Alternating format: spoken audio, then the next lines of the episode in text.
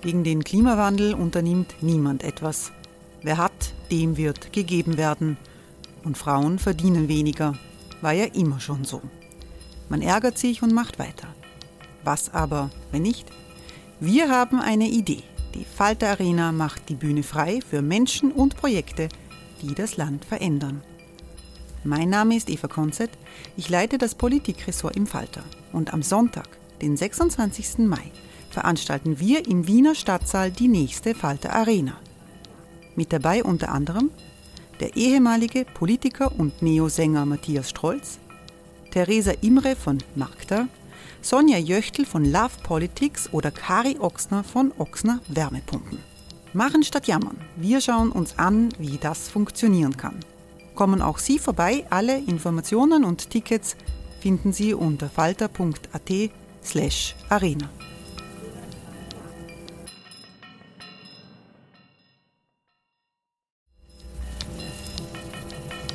slash arena. Falter-Podcasts werden durch Werbung unterstützt.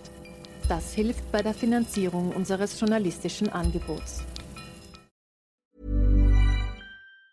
Quality sleep is essential. That's why the Sleep Number Smart Bed is designed for your ever-evolving sleep needs. Need a bed that's firmer or softer on either side? Helps you sleep at a comfortable temperature? Sleep Number Smart Beds let you individualize your comfort so you sleep better together. JD Power ranks Sleep Number number 1 in customer satisfaction with mattresses purchased in-store. And now, save 50% on the Sleep Number limited edition Smart Bed for a limited time. For JD Power 2023 award information, visit jdpower.com/awards. Only at a Sleep Number store or sleepnumber.com.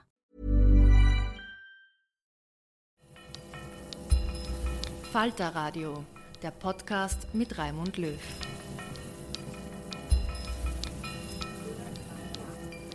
Sehr herzlich willkommen, meine Damen und Herren, im Falter-Radio. Beim ersten von mehreren Falter-Sommergesprächen, äh, die es in den nächsten Wochen geben wird. Wir befinden uns hier im Museumsquartier äh, in Wien und äh, wir haben vor, uns ein bisschen an das Überthema des Museumsquartiers für diesen Sommer zu orientieren. Klima, Nachhaltigkeit, Kultur, aber schon auch äh, innenpolitische harte Themen nicht auszulassen, auch nicht auszulassen die äh, dramatische Situation in Europa durch äh, den russischen Krieg in die Ukraine.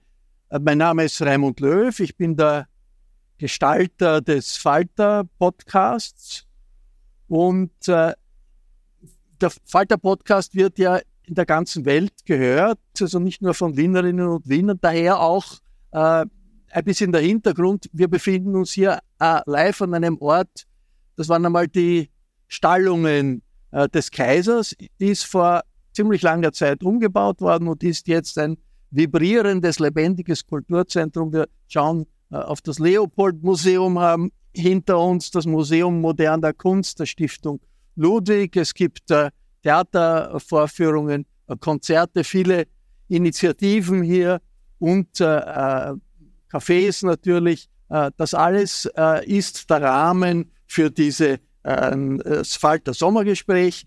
Ähm, ich freue mich sehr, dass Eva Maria Holzleitner gekommen ist. Hallo. Vielen herzlichen Dank für die Einladung. Frau Holzleitner ist die Frauenvorsitzende der SPÖ und sie ist Teil des neuen Führungsteams der SPÖ unter Andreas Babler, das einiges an Diskussionen aufgewirbelt hat, nicht nur in der SPÖ, sondern äh, auch in der österreichischen Innenpolitik äh, als solche. Und, und, ich freue mich sehr, dass, dass Frau Holzleitner äh, hier ist. Mit mir das Gespräch führen wird jemand, der sich echt auskennt in der österreichischen Innenpolitik. Das ist die Barbara Todt.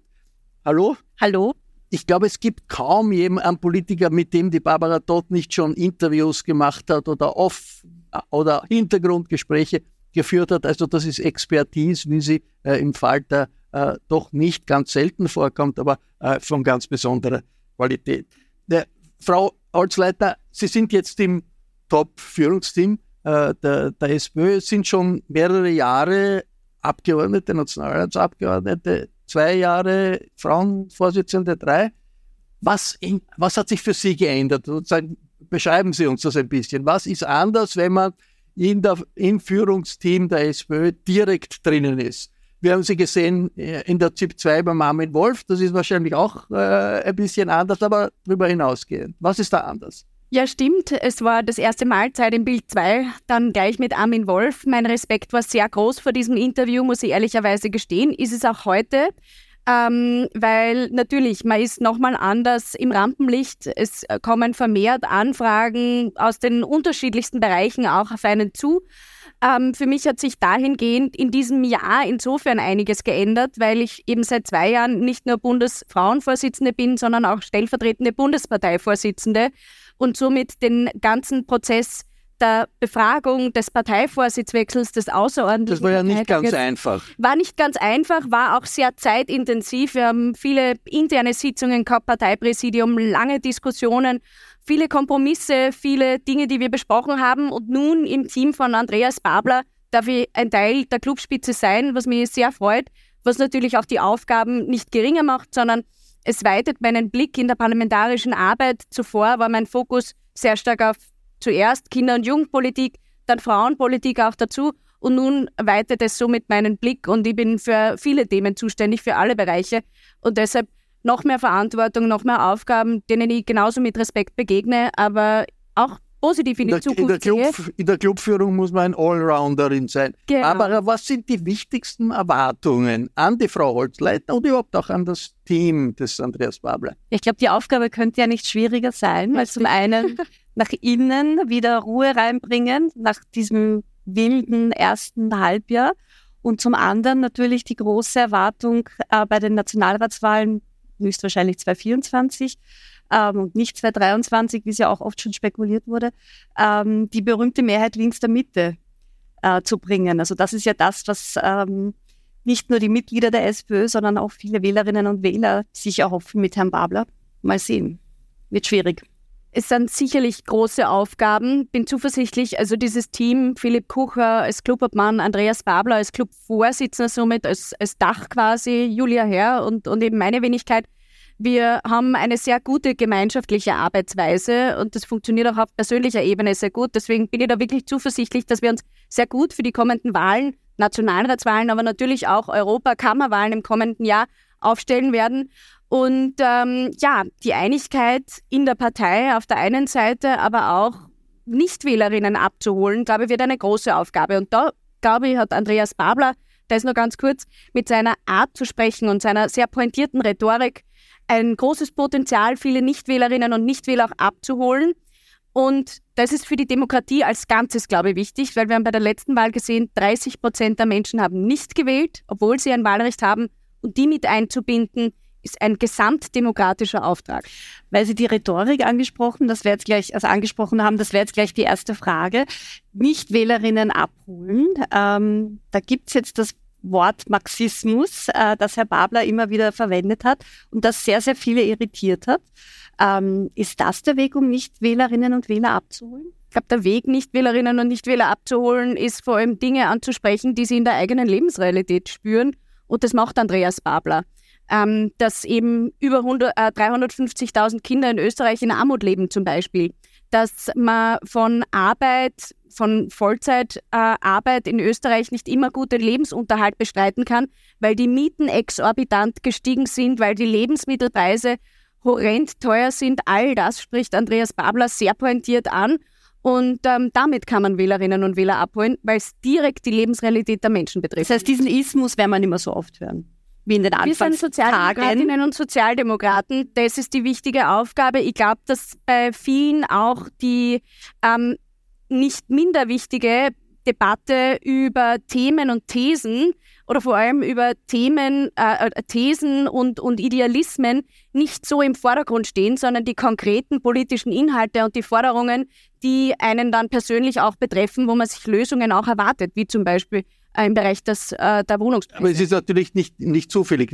Einen äh, SPÖ-Parteivorsitzenden oder ins B oder Real, der sagt, ich bin ein Marxist und plötzlich so eine Diskussion auslöst, das hat natürlich schon dazu geführt, dass man sagt, da passiert jetzt ein Linksruck in der SPÖ-Führung. Ist ja wahrscheinlich nicht ganz äh, falsch. Wie kann man in einem Land, wie Österreich oder auch generell in Europa, wo es keinen Linksruck gibt, sondern eher einen Trend nach rechts gibt, wie kann man da mit einer SPÖ realisieren, die einen Linksruck erlebt? Wie gesagt, ich glaube, indem man die Lebensproblematiken anspricht. Und genau das passiert. Auch die Ungerechtigkeiten, wir haben das auch versucht als neues Team im, im Parlament auch gleich zu thematisieren, Kickerliner beziehungsweise die vielen Unternehmenspleiten, die jetzt einfach in den letzten Tagen, Wochen bekannt geworden sind, dass Tausende und Hunderte Menschen ihre Arbeitsplätze verlieren und dass es dort Jobgarantien braucht, dass man die Menschen nicht im Regen stehen lassen darf. Das ist die Politik, die Sozialdemokratie ausmacht und die auch wirklich lautstark und pointiert zu vertreten. Das macht Andreas Babler. Ja, es hat diese Diskussion über Marxismus und irgendwelche Büsten Aber es gibt einen Linksruck. Aber es einen ähm, Linksruck gibt es in der SPÖ-Führung, oder? Es hat auf jeden Fall einen Ruck in Richtung pointierte sozialdemokratische Positionen gegeben. Auch Pamela Rendi-Wagner war Sozialdemokratin und hat natürlich für Inhalte gekämpft und sich eingesetzt. Ich würde das jetzt nicht so pauschal sagen. Wie gesagt, Andreas Babler kann vor allem Menschen begeistern. Und ähm, das werden wir auch brauchen im kommenden Jahr, dieser, dieses Feuer, das er mitbringt. Äh, eine, eine Frage zu dem Überthema dieses Sommers im äh, Museumsquartier. Hier im äh, großen, Saal, großen öffentlichen Platz im Museumsquartier wird es auch einen Umbau geben. Man sagt, in den nächsten Tagen wird das hier begrünt und, und in ein paar Wochen wird das ganz anders ausschauen. Die Temperatur soll dann hier, die in der Stadt sehr hoch ist, auch am heutigen Tag, soll dann hier um einige Grade niedriger sein. 5 Grad bis zu 5 Grad, vielleicht sogar mehr niedriger als in der Stadt. Aber jetzt generell äh, Klima und, und äh, sozialdemokratische Politik. Gibt es da nicht ein Problem, ein grundsätzliches Problem, dass äh, die Hauptbotschaft der Sozialdemokratie ist mehr Gerechtigkeit in der Gesellschaft. Auch mehr Klimagerechtigkeit. Na, aber Klima, eine bessere Klimapolitik führt nicht zu Gerechtigkeit. Also wenn man, äh, äh wenn Sie jetzt einen, äh, einen äh, statt, statt eines äh, Gas, einer Gastherme äh, irgendetwas anderes bauen, ist das gut fürs Klima, aber es macht die Gesellschaft nicht gerechter. Hat da die Sozialdemokratie nicht grundlegend ein Problem? Nein, das glaube ich nicht, weil Klimagerechtigkeit ist schon ein Thema. Also wir wissen, dass Klimawandel zum Beispiel Frauen verstärkt trifft. Warum? Ähm, Frauen sind oder werden älter. Wir wissen, dass gerade so brennende Hitzewellen, wie wir diese Tage sie auch verspüren und in Zukunft auch noch verspüren werden, gerade für ältere Menschen ein großes Problem sind. Wenn Frauen älter werden, sind übermäßig Frauen zum Beispiel betroffen. Sie haben auch weniger Einkommen. Das heißt, sie können sich oftmals im privaten Raum nicht so richten. Einen Pool einbauen in die Mietwohnung geht zum Beispiel schwer. Also ist Klimagerechtigkeit schon ein Thema, das uns natürlich auch als SPÖ sehr stark betrifft und das wir auch thematisieren wollen ähm, und wo es sehr stark darum geht, dass die obersten 10 Prozent viermal so viel CO2 ausstoßen wie quasi die ärmsten 10 Prozent und hier eine gewisse Ungleichheit besteht. Wenn ich superreich bin, Milliardärin, Millionärin und mit meinem Privatjet von Ort A nach B jette und hier Unmengen an CO2 ausstoße, ist das ungerecht wenn andere Menschen sich dafür eben in der Wohnung ähm, äh, unter Zuständen einfach wiederfinden, dass man in dieser Wohnung kaum noch leben kann, weil zu heiß ist. Bei den Auswirkungen ist das klar. Aber wenn ich klimagerechter agiere, was weiß ich, wenn ich mehr mit dem Fahrrad fahre als äh, mit dem Auto, mache ich die Gesellschaft nicht gerechter. Ist das nicht ein Problem? Aber unser sozialdemokratischer Ansatz ist auch, dass äh, Klimapolitik nicht individualisiert sein darf. Also vorher, wie wir vom, vom Parlament quasi hierher gekommen sind, ins Museumsquartier, haben junge Menschen erneut vom Parlament demonstriert, weil sie sagen, wir brauchen ein Klimagesetz. Das ist überfällig seit über 900 Tagen. Und da geht es auch darum, dass eben Klimapolitik nicht individualisiert wird und man eben nicht mit Fingerzeig sagt, es ist jetzt die Schuld des Individuums, weil man nicht auf Hausnummer die Bambuszahnbürste gesetzt hat, ähm, sondern Klimapolitik ist etwas, wo es Rahmenbedingungen braucht, wo es natürlich auch eine industrielle Wende braucht in Richtung grüner Transformation, wo es auch darum geht, Gesetze zum Beispiel auf Europaebene zu beschließen, Renaturierungsgesetz beispielsweise, wo es ja leider keinen Erfolg gab im Europaparlament. Hier gab es konservative Widerstände. Und das ist schon sehr wohl sozialdemokratische Politik, auch wenn ich zum Beispiel an ein Lieferkettengesetz denke dass ich nicht als Konsumentin entscheiden kann oder weiß, ist dieser Teppich zum Beispiel unter Produktionsbedingungen entstanden wo keine ausbeuterische Kinderarbeit passiert, wo nicht die Umwelt geschädigt worden ist. Da braucht es ein Lieferkettengesetz, dass das transparent auch eingehalten wird. Äh, Menschenrechte, Kinderrechte, Umweltschutz und ich nicht als Individuum hier eben äh, abhängig gemacht werde. Sie haben ja vorher gesagt, man Herr Babler möchte vor allem konkret die Probleme der Leute ansprechen. Ähm, und auf der Ebene ist es dann ja meistens der Pendler oder die Pendlerin, die vielleicht SPÖ wählt und die jetzt gesagt bekommt, äh, na du mit deinem Auto, böse, böse, du sollst bitte auf Öffis umsteigen oder mit dem Rad kommen. Jetzt hat Herr Babler auch gesagt, er wäre für Tempo 100. Ähm, er hat sich gegen den Lobautunnel ausgesprochen, äh, für den Lobautunnel, äh, gegen den Lobautunnel ausgesprochen. Ähm, wie, wie soll sich das in Zukunft ausgehen? Die SPÖ ist doch eigentlich aus ihrer Geschichte heraus auch eher die Autopartei. Na, wir sind auch die Partei des öffentlichen Verkehrs auf jeden Fall. Wenn ich nach Wien schaue und hier fahren Straßenbahnen, U-Bahn, Busse, ähm, man hat äh, Zugknotenpunkte, dann ist die SPÖ vor allem auch die Partei des öffentlichen Verkehrs. Das funktioniert nicht flächendeckend in ganz Österreich, das muss man leider auch sagen. Deswegen ist das Auto in äh, manchen Regionen nach wie vor notwendig. Aber hier haben wir immer darauf gesetzt, den öffentlichen Verkehr auszubauen. Und gerade SPÖ-Verkehrsministerinnen und Minister haben viele ÖBB-Projekte, Schienenprojekte auch quasi umgesetzt oder den, den ersten Stein gelegt. Also hier ist es ein ganz zentraler Beitrag auch für den Klimaschutz. Und dass wir zukünftig auch darüber diskutieren müssen, den Lkw auf die Schiene zu bringen zum Beispiel.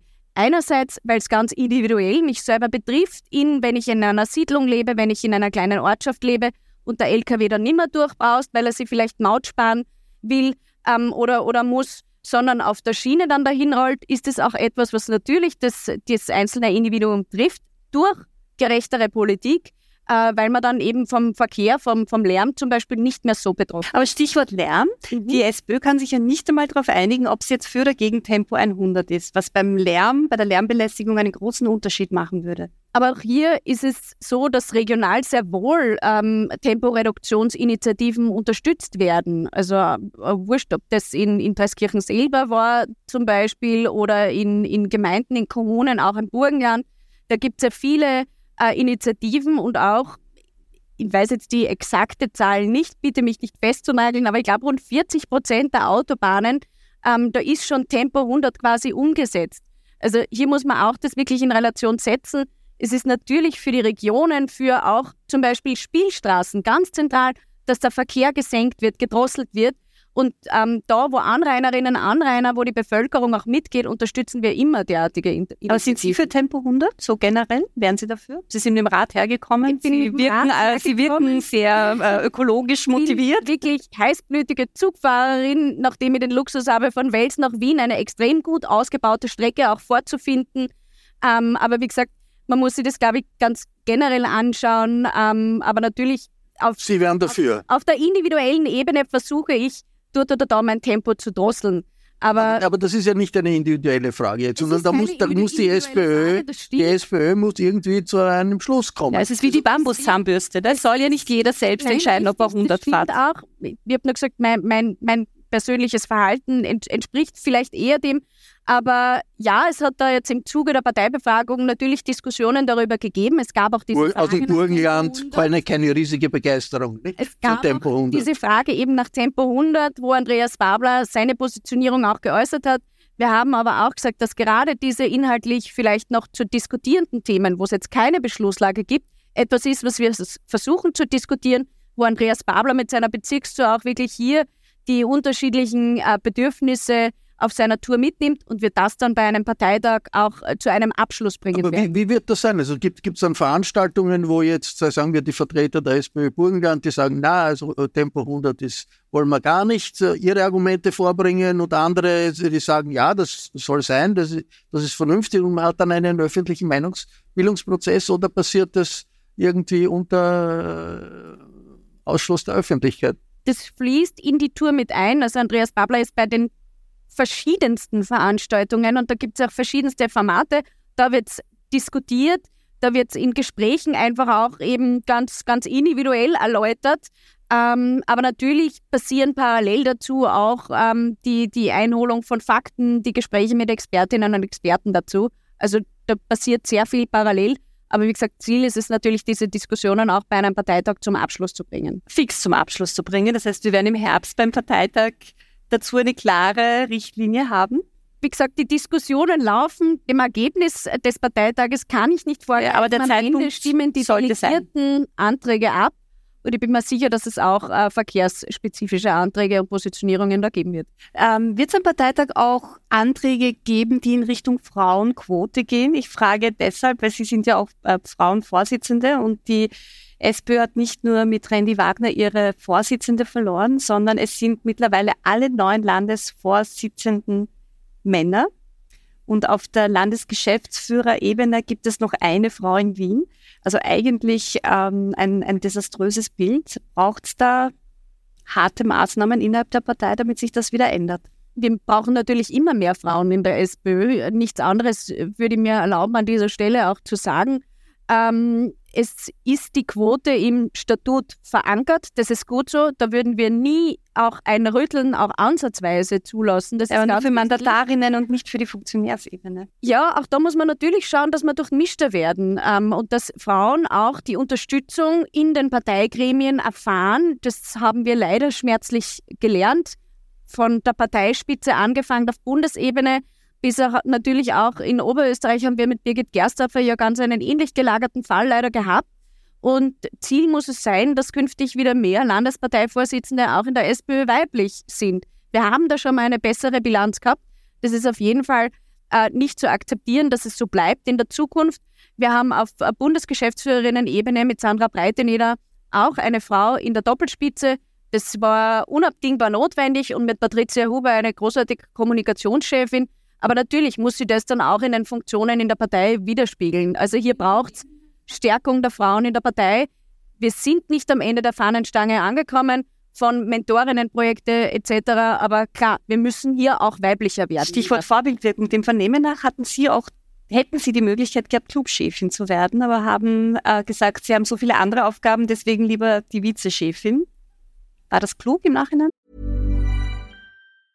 Cool fact a crocodile can't stick out its tongue. Also, you can get health insurance for a month or just under a year in some states. United Healthcare short term insurance plans, underwritten by Golden Rule Insurance Company, offer flexible, budget friendly coverage for you. Learn more at uh1.com. Ich habe die Funktion der Bundesfrauenvorsitzende angenommen oder bin gewählt worden. Wir haben ja auch drei Kandidatinnen damals 2021 bei der Frauenkonferenz gehabt. Und mir war vollkommen bewusst, in wessen Fußstapfen ich da trete. Jene von Barbara Brammer, von Johanna Donal, von Gabriele Heine-Schossig und vielen anderen tollen Genossinnen, Helga Konrad, die frauenpolitisch Meilensteine für Österreich bewegt haben. Und auch darüber hinaus, ähm, gerade wenn ich zum Beispiel auch an Johanna Donal denke, die in vielen, vielen anderen Bereichen auch sehr, äh, Bereichen auch sehr aktiv war, Friedensengagement äh, beispielsweise, ähm, und dass das nichts ist, wo man leichtfertig noch viele, viele weitere Funktionen oder, oder äh, Tätigkeiten auch annehmen kann. Deswegen habe ich mich sehr gefreut, dass Philipp Kucher als Clubobmann vorgeschlagen worden ist und mir war klar, ich möchte ihn unterstützen. Ähm, aber der Frauenvorsitz ist etwas, was ich wirklich sehr war wichtiger für mit, Sie. Er, es ist eine unglaublich große Aufgabe, die man nicht leichtfertig mit 100.000 Nebenamteln bestreiten kann und Frau, voll. Frau Holzleitner, wie wichtig ist Ihnen Gender. Ich, ich frage das deshalb, weil jetzt durch die Landeshauptfrau äh, in, in, in, Niederösterreich eine Diskussion ausgelöst wurde, die sagt, das ist äh, normal, das ist, äh, sie möchte eine Politik machen für normale Leute der Mitte, das soll normal sein und Gendern offensichtlich in Niederösterreich ist nicht, gilt nicht als so ganz normal. Und da gibt es eine Diskussion auch innerhalb der Regierung, äh, Parteien. Der grüne Chef Kogler sagt, diese Geschichte mit dann den normalen Menschen, das ist Präfaschistoid, was schon ein unglaublich harter Aus, äh, eine harte Aussage ist. Ist das angemessen aus Ihrer Sicht, diese Kogler-Aussage, Präfaschistoid für die normal, den Normalfetischismus, der, es in Österreich gibt? Es mir dieser Kommentar von Johanna Mikl-Leitner unglaublich geärgert, ehrlicherweise, weil natürlich geschlechtergerechte Sprache äh, schafft andere Bilder. Und wir kennen diese Beispiele von, ähm, von diese Gedankenbeispiele, wo man zum Beispiel auch davon spricht, Unfall, der Sohn ist im Krankenhaus, ähm, wer operiert der Arzt? Und man denkt sehr oft natürlich an einen Mann, wenn man sagt, die Ärztin hat mal ein anderes Bild im Kopf. Und alle diese Gedankenexperimente zeigen, Sprache schafft natürlich auch Realitäten und Bilder und das ist ganz wesentlich. Was mich an dieser Diskussion aber so ärgert ist, Johanna Mikl-Leitner versucht ja quasi Gendern zu diffamieren, weil normale Leute das nicht mö möchten und weil es äh, auch für die Frauen nichts ändert. Naja, wir sehen ehrlicherweise rechtskonservative Parteien verhindern jeglichen frauenpolitischen Fortschritt, jeglichen geschlechterpolitischen Fortschritt, egal in welchem Bereich, und verwenden hier Gendern als Deckmantel, um auch andere Dinge nicht möglich zu machen. Und deshalb finde ich diese Diskussion und habe diesen Kommentar unerträglich gefunden, weil es frauenpolitisch einfach viel mehr widerspiegelt. Aber wenn man sagt, die komplette Ablehnung wenn von man sagt, Leute, die meiner Meinung sind, sind normal, sind die normalen, dann sagt man auch, also andere sind abnormal. Und da ist, glaube ich, de, das Argument des, des äh, Kogler, das ist präfaschistoid. Nochmals, finden Sie, das ist angemessen? Demokratiepolitisch andere Meinungen nicht zu akzeptieren. Ich, ich, kann, ich kann denen etwas entgegnen und ich kann sie nicht gut finden. Ähm, aber so kategorisch abzulehnen ist immer schwierig natürlich. Wir haben äh, in einer Demokratie unterschiedliche Parteienzugänge und Meinungen. Ähm, wie gesagt, inhaltlich dem vehement etwas zu entgegnen, ist wichtig. Das ist ja auch der Diskurs, der im Parlament bei Sitzungen ähm, jedes Mal aufs Neue stattfindet. Ähm, ob ich die Formulierung Präfaschistoid verwenden würde, weiß ich nicht. Aber insofern hat Werner Kogler mit seiner Intention dahinter recht, weil wir sehen ja, dass diese Angriffe immer scheibchenweise passieren. Es passiert sehr schnell bei Frauen, es beginnt mit eben geschlechtergerechter Sprache und geht dann viel weiter, eben mit Einschnitte im Abtreibungsrecht, mit ähm, wirklich auch dem Ausgrenzen und Verbieten von, ähm, von, von gleichgeschlechtlicher Partnerschaft etc. All das ist etwas, was wir sukzessive in genau dieser Diktion in anderen Ländern in Europa leider feststellen haben müssen, Polen, Ungarn etc. Und dieser erste Einschnitt, dass man sagt, Gendern ist abnormal, ist nichts für normal denkende Menschen, ist auch ein Schritt in dieser Salamitaktik, die man eben wirklich aufs Schärfste zurückweisen muss. Sie haben es schon angesprochen, äh, andere Länder haben das schon, diese Kulturkampfpolitik. Äh, in den USA ist das mehr oder weniger von der religiösen Rechten äh, erfunden worden. Jetzt wird es quasi zu uns importiert.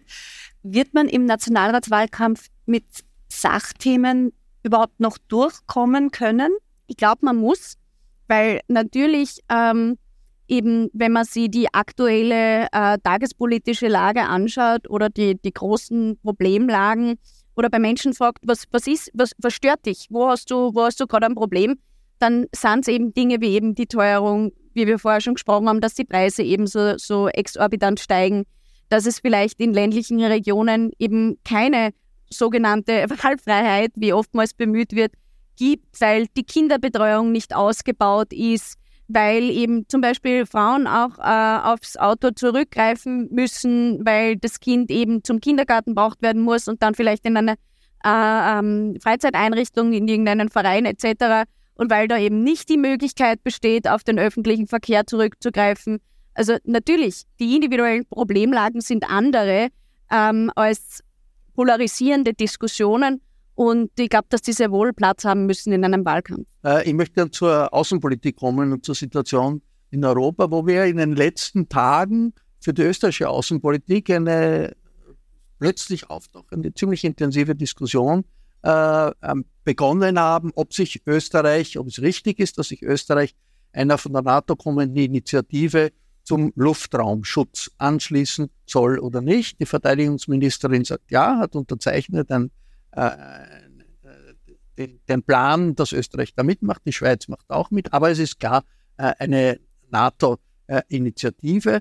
Die SPÖ hat sich da bisher ein bisschen zurückgehalten äh, und sagt, wenn ich richtig verstehe, das ist ein Alleingang der Verteidigungsministerin, das freut uns nicht, das hätte mehr im Parlament diskutiert werden sollen. Aber angesichts der Bilder, die wir aus der Ukraine haben, wo Drohnen auf Wohnhäuser gehen, Raketen auf Pizza eine Pizzeria geht. Also angesichts solcher, äh, einer solchen Situation muss man da nicht sagen, ja, das ist eine richtige Richtung, dass wir in Europa den Schutz des Luftraums gemeinsam organisieren, äh, NATO hin oder NATO her, weil allein werden das äh, die Österreicher und die, und die Schweizer nicht, nicht schaffen, statt jetzt zu, äh, zu sagen, ja, das hätte man anders parlamentarisch machen müssen. Ist das nicht grundsätzlich eine richtige Entscheidung zu sagen, in der Situation wir, müssen wir mehr europäisch sein?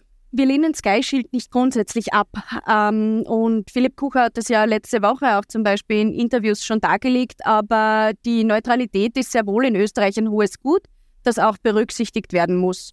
Und ähm, die Diskussion im Parlament, gerade wenn auch zum Beispiel ein nationaler Sicherheitsrat getagt hat, ist insofern schon sehr wichtig, weil mündliche Zusagen alleine, dass das mit der Neutralität vereinbar ist, in, einfach nicht ausreichen. Und hier mehr Information, was bedeutet das für Österreich, wenn wir Sky Shield beitreten? Und wie gesagt, wir lehnen nicht grundsätzlich die Sicherheit unserer Bürgerinnen und Bürger und unseres Luftraums ab, äh, schon sehr wichtig gewesen wäre. Gerade auch, wenn im Bundeskanzleramt sich zum Beispiel der Verfassungsdienst befindet, dem man auch äh, ganz bewusst zum Beispiel mit einem Gutachten beauftragen hätte können, dem man dem Parlament vorlegt, den Abgeordneten vorlegt und sagt, schaut, wir haben uns das natürlich angeschaut, ist das vereinbar mit der Neutralität?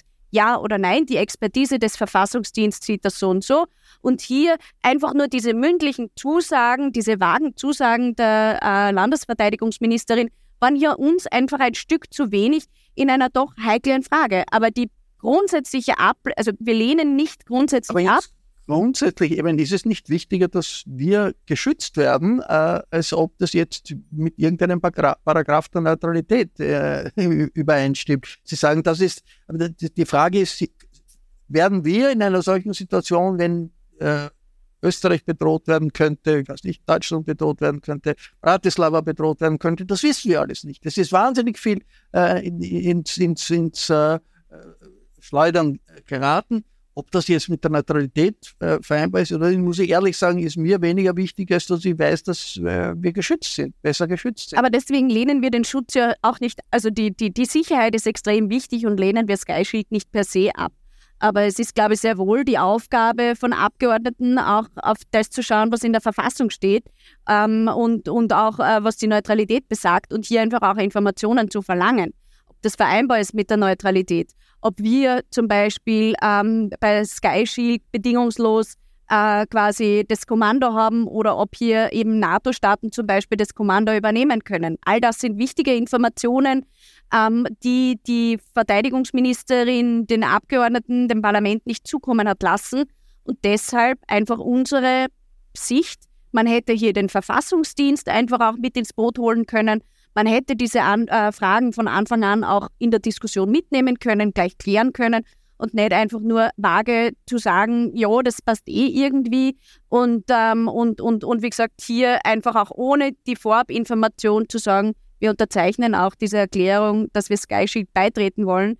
Ähm, es gibt ja Experten, die auch sagen, ja, es ist nur eine Einkaufsplattform, aber all diese Informationen, ist es nur eine Einkaufsplattform oder ist es mehr und wie schaut es dann aus? Wer hat hier Zugriff? wie äh, stimmt man sich ab, wurde dem Parlament nicht zugeleitet. Und deshalb waren für uns in der Entscheidung und in, nach der Ankündigung, nach, der, nach dem Alleingang der Ministerin hier einfach auch noch Fragen offen, die wir als mündige Abgeordnete durchaus auch stellen dürfen und müssen. Weil Sie gesagt haben, die Neutralität ist ein hohes Gut. Sie ist vor allem in allen Umfragen zu über 75 Prozent bei den Österreichern sehr beliebt, weil viele Österreicher glauben, dass die Neutralität uns quasi Frieden und Sicherheit garantiert. Aber das ist ja schon lange nicht mehr so und das weiß eigentlich auch jeder, der sich damit beschäftigt.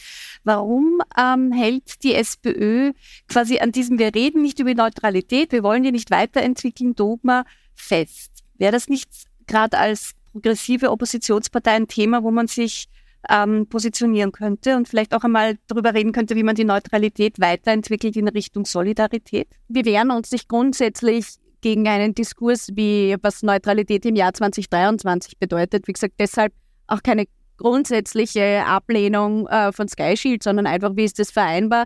Uns ist aber auch sehr bewusst und gerade wenn wir jetzt heute diese Diskussion in Wien führen, dass wir Sitz eines diplomatischen Standortes zum Beispiel sind und äh, viele internationale Organisationen auch in Wien sitzen, ähm, die hier auch sitzen, zum Beispiel, weil wir neutral sind. Und, und das ist für uns einfach schon ein wichtiger Faktor und ein, ein wichtiger Punkt. Aber wie gesagt, wir lehnen nicht grundsätzlich die, Dis äh, die Diskussion ab, was heißt Neutralität 2023. Und Neutralität 2023 heißt natürlich auch solidarisch zu sein mit der Ukraine im Bereich des humanitären Engagements, wo wir wahnsinnig viel Unterstützung liefern und das auch ähm, bedingungslos, wie gesagt, im humanitären Bereich so passieren muss, weil es nicht sein kann, dass Kinder eine zerbombte Schule vorfinden und auf einmal keinen Unterricht mehr haben können ähm, und, und in vielen anderen Bereichen. Also wie gesagt, das ist uns schon auch sehr bewusst und sehr wichtig. Und vielleicht braucht auch die SPÖ ein bisschen eine äh, Diskussion um äh, Sicherheitspolitik, weil es äh, gerade in der Haltung gegenüber dem Ukraine-Krieg immer wieder aus meiner Sicht merkwürdige Äußerungen aus der SPÖ gibt, äh, die eigentlich den ukrainischen Verteidigungskrieg auf gleiche Stufe stellen wie den russischen Angriffskrieg. Ich weiß, die SPÖ sagt, das war ein russischer Angriffskrieg wir sind dagegen, aber gleichzeitig äh, sagt der Abgeordnete Matznetter,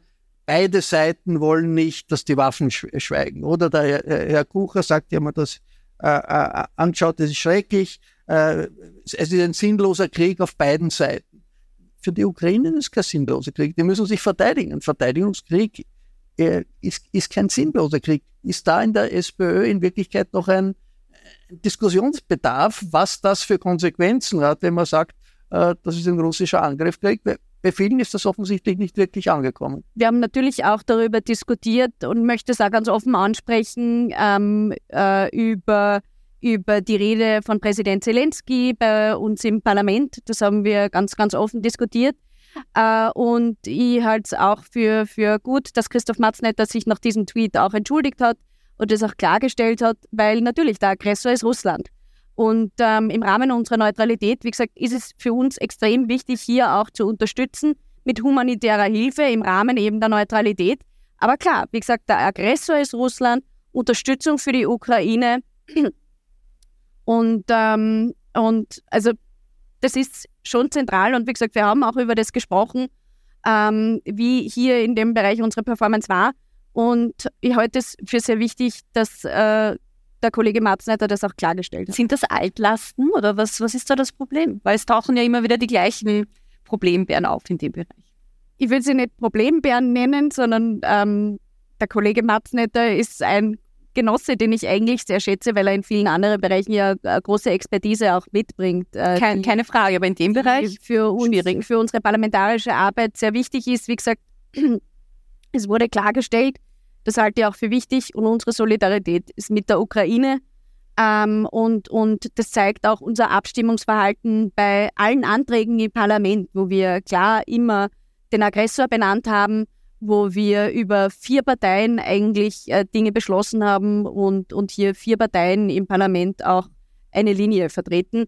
Manche gehen ein bisschen weiter und ähm, sehen die Neutralität als nicht mehr so zeitgemäß. Natürlich, das wissen wir auch in der Diskussion, aber bei den äh, konsensualen Anträgen gibt es eine Meinung von vier Parteien im Parlament. Das ist auch gut so. In meiner Jugend bin ich mit dem Christoph Matznetter auf die Straße gegangen und äh, habe mich engagiert für den vietnamesischen Befreiungskampf. Und wir haben, das war ganz klar, da hat es nicht ein Herumgerede gegeben, Waffenstillstand oder beide sind irgendwie schuld, sondern hat man gesagt, USA raus aus Vietnam.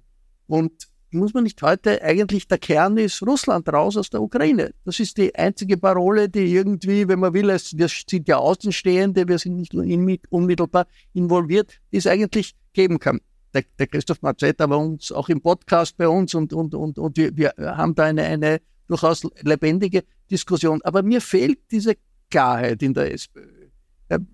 Äh, ist, ist, müsste, es, müsste es, muss es einen Schub geben in Richtung Meinungsbildungsprozess, weil es offenbar Defizite gibt in der SPÖ, in der Frage Außenpolitik und Ukraine-Krieg? Wie gesagt, wir haben wirklich versucht, das auch in der letzten Zeit durchaus klarzustellen, dass Russland in die Ukraine einmarschiert ist, natürlich diesen Krieg begonnen hat. Vollkommen klar. Ähm, und das muss auch so benannt werden. Ich finde, es ist aber trotzdem auch wichtig zu sagen, dass gerade sozialdemokratische Initiativen oder wo sozialdemokratische Personen dahinter stehen, sehr wohl unterstützen. Ich denke ans Burgenland, das sehr viele Feuerwehrfahrzeuge zum Beispiel auch in die Ukraine geschickt hat. Oder äh, es engagieren sich total viele Genossinnen und Genossen auch bei Initiativen der Volkshilfe, die seit Tag 1 in der Ukraine versuchen, den Menschen dort äh, zu helfen, äh, äh, wieder aufzubauen, ähm, auch Medikamente zu liefern, Dinge des täglichen Bedarfs. Und diese Unterstützungsleistung halte ich für extrem wichtig und passiert mit voller Unterstützung auch der SPÖ. Humanitäre Unterstützung, klar, politische Unterstützung, finde ich, fehlt in der Klarheit, in, in der man sagt, man, man, hilft der, auf der humanitären Seite. Aber, Aber gut, wie gesagt, parlamentarisch haben wir hier allen Initiativen, die einen breiten Vier-Parteien-Konsens äh, benötigt haben oder gefunden haben, auch immer unterstützt. Vielleicht brauchen einfach ein paar ein bisschen Nachschulung. Ich glaube, Diskussion äh, und äh, konstruktive Kritik ist immer gut. Davon wächst man und entwickelt sich weiter. Vielleicht sollten Sie äh, mit dem Parteivorsitzenden nach Kiew fahren. Die, äh, einfach die äh, in Kiew mit, dem, mit den Verantwortlichen dort sprechen. Das wäre, glaube ich, eine Initiative auch von sozialdemokratischer Seite, die helfen könnte, um dieses Bild, das da ist, dass die Sozialdemokraten immer beide Seiten mehr oder weniger auf die gleiche Stufe stellen, zu korrigieren. Ich Vielleicht weiß, dass auf jeden Fall Christoph Matznetter demnächst in die Ukraine fahren wird, um hier eben auch das Bild zu korrigieren. Mit Andreas Babler habe ich diesbezüglich noch nicht gesprochen, aber letzte Woche während der Nationalratssitzung ist natürlich darüber diskutiert worden, äh, und dort Christoph Matznetter äh, schon eine Reise, ein, ein Reisedatum quasi im Blick. Dann kommen wir jetzt nochmal zurück zur Innenpolitik, beziehungsweise überhaupt zur SPÖ-internen Politik, äh, weil wenn man sich anschaut, was der neue Vorsitzende Babler alles angekündigt hat und was er möchte, ähm, dann wird einem relativ bald klar, dass eigentlich der größte Brocken oder der größte Bremser für die Bablerschen Visionen und Reformen in Wien sitzt, nämlich ähm, Michael Ludwig. Also Stichwort Vorsitzwahl durch die Basis, äh, Koalitionspakt von der Basis abstimmen lassen. Tempo 100 hatten wir schon, Cannabis-Legalisierung war ein Thema, dann der Lobau-Tunnel, die 32-Stunden-Woche. Das sind alles Themen, wo sich Wien skeptisch äußert bis hin zu sich querlegt. Rostet das rote Wien? Absolut nicht. Michael Ludwig hat auch. Das müssen Sie natürlich nach dem. naja, aber man muss das sagen, Wien ist die lebenswerteste Stadt der Welt. Also ich, und das, Wien ist sehr wohl extrem sozialdemokratisch geprägt, ähm, wenn man an vielen Ecken und Enden schaut. Also deswegen würde ich nicht sagen, dass Wien rostet. Es ist eine riesengroße U-Bahn-Baustelle, gerade wenn wir vorher auch über das Thema Klimaschutz natürlich Aber mir geht es natürlich um die, um die Babler-Ankündigungen. Genau. Äh, Michael Ludwig hat, nachdem Pamela Rendi-Wagner nach der Veröffentlichung des Befragungsergebnisses gesagt hat, dass sie am Parteitag nicht antreten wird, auch Andreas Babler unterstützt. Und das schon auch, weil die Politik, für die Andreas Babler steht, etwas ist, die Michael Ludwig unterstützt. Hat er nicht und Babler nur unterstützt, weil er keinesfalls wollte, dass Doskozil am Ende gewinnt? In den Gremien hat er das durchaus anders formuliert, wie gesagt, und da schon sehr wohl auch die Inhalte unterstützt und äh, auch bei einer Arbeitszeitverkürzung. Ähm, wir, wir stehen für die kollektivvertraglichen Verhandlungen, die die Sozialpartner, äh, Sozialpartnerinnen führen und auch ausverhandeln. Da ist ja in einigen Teilen auch schon eine Arbeitszeitverkürzung, wenn ich zum Beispiel an den Kollektivvertrag der Sozialwirtschaft denke, schrittweise, in kleinen Schritten, aber trotzdem schrittweise eingeleitet. Und ähm, diese kollektivvertraglichen Verhandlungen für eine Arbeitszeitverkürzung unterstützt natürlich Michael Ludwig genauso.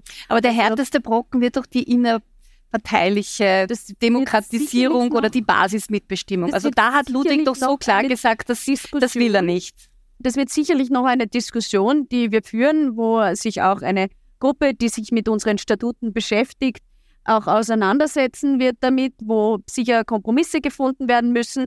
Man muss auch dazu sagen, ich glaube, das ist aber gut, dass das parteiintern auch passiert, weil es ist etwas, was unsere Mitglieder betrifft, natürlich unsere Funktionärinnen und Funktionäre, die Genossinnen und Genossen und ähm, was trotzdem vielleicht nicht so die Wahlentscheidung für eine Wählerin, einen Wähler bei der Nationalratswahl sein wird. Also es ist gut, dass wir diese Diskussionen rund um Parteidemokratisierung führen, weil es auch attraktiv macht, Mitglied zu werden. Ähm, aber es ist auch trotzdem sinnvoll, das intern zu führen, nicht am Balkon, sondern in dieser Statutenarbeitsgruppe.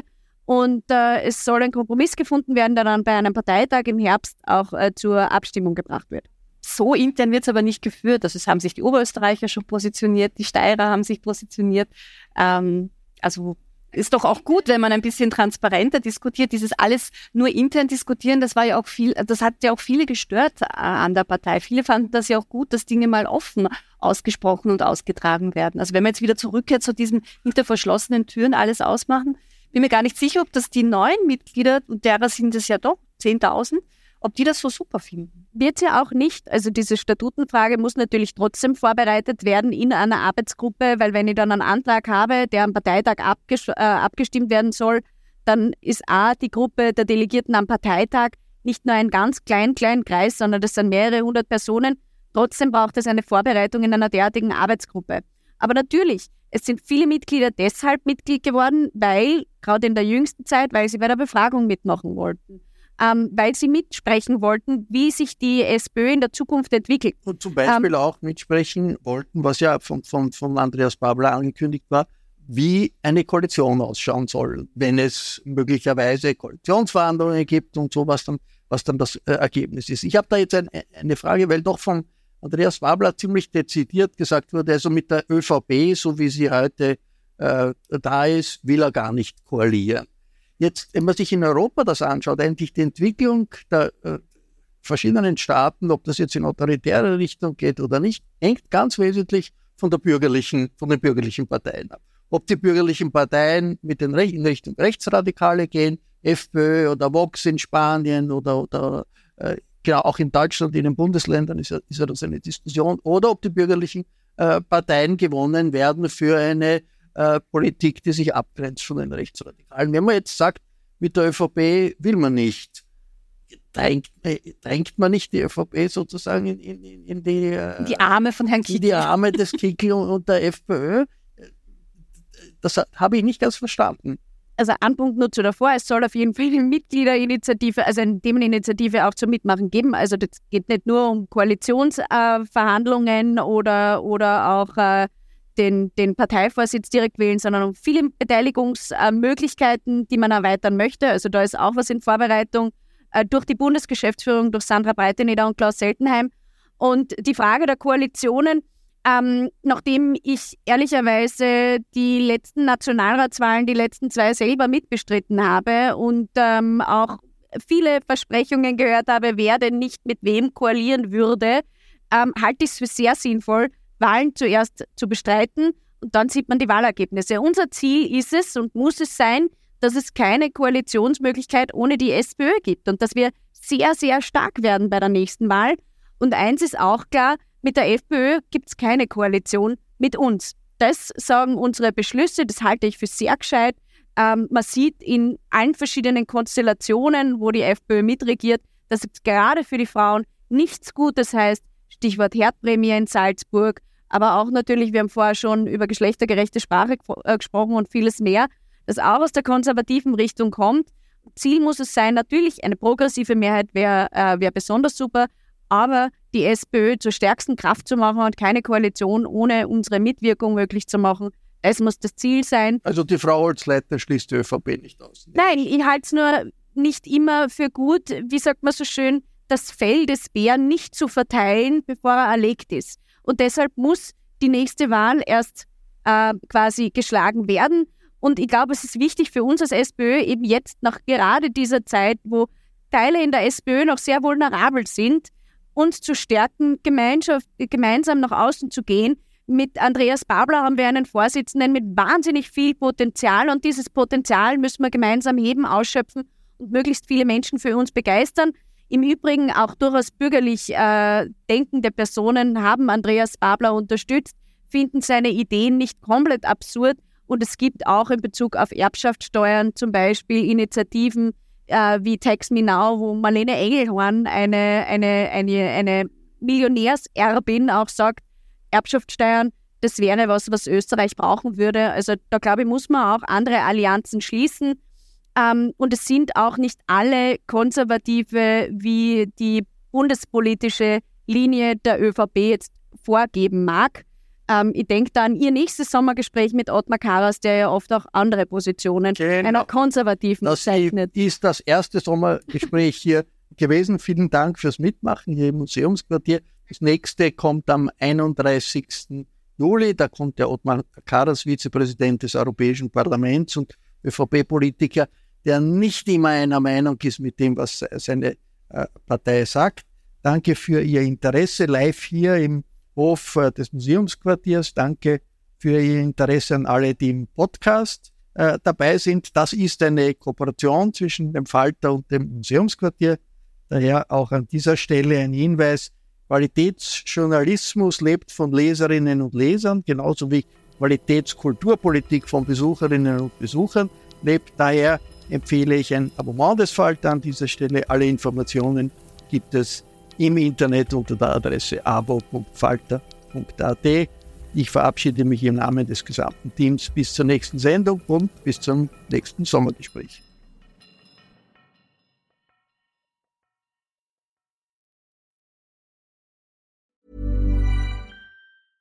Even when we're on a budget, we still deserve nice things. Quince is a place to scoop up stunning high-end goods for 50 to 80% less than similar brands. They have buttery soft cashmere sweaters starting at $50, luxurious Italian leather bags, and so much more. Plus, Quince only works with factories that use safe, ethical, and responsible manufacturing. Get the high-end goods you'll love without the high price tag with Quince. Go to quince.com/style for free shipping and 365-day returns.